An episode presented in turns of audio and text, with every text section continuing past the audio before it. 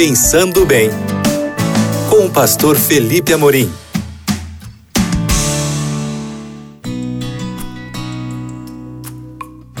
Olá, queridos amigos da Rádio Novo Tempo, que bom falar com vocês aqui no seu espaço, no Pensando Bem, nas ondas da Rádio da Esperança, esse momento que nós tiramos todos os dias para meditar no texto bíblico, para meditar em princípios bíblicos que vão nos ajudar a ter uma vida mais produtiva. E se você gosta desse conteúdo, gostaria que outras pessoas ouvissem também, você pode indicar o nosso canal lá no Spotify e no Deezer, é só digitar lá pensando bem no buscador que você vai encontrar, ou você pode baixar esse áudio e enviar para quem você quiser em novotempo.com/rádio. Muito bem. Eu tenho uma pergunta para você hoje.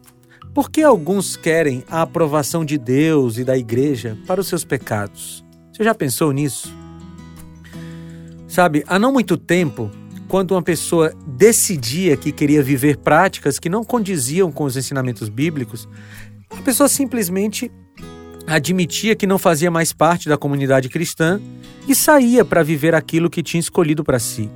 Era uma decisão errada, é verdade, porém honrosa pois a pessoa tinha a hombridade de assumir que não queria mais se submeter à Bíblia. Hoje, infelizmente, a configuração mudou.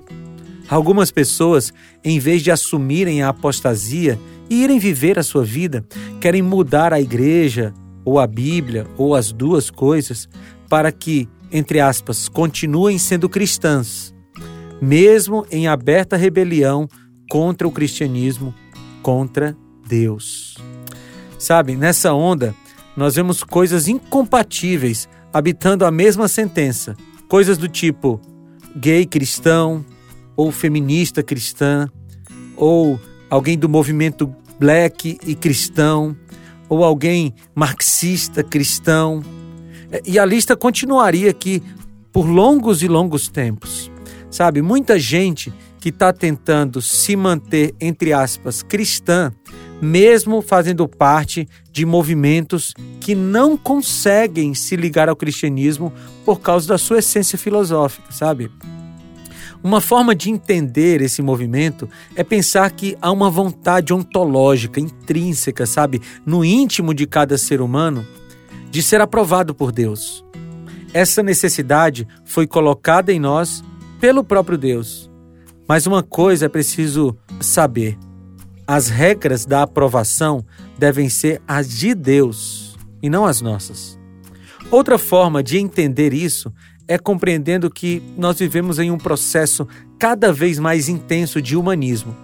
As pessoas estão cada vez mais centradas em si.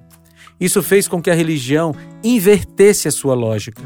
Em vez de uma religião na qual a pessoa agrada a Deus, hoje vemos tentativas de se estabelecer uma religião na qual Deus agrada a pessoa. Sabe?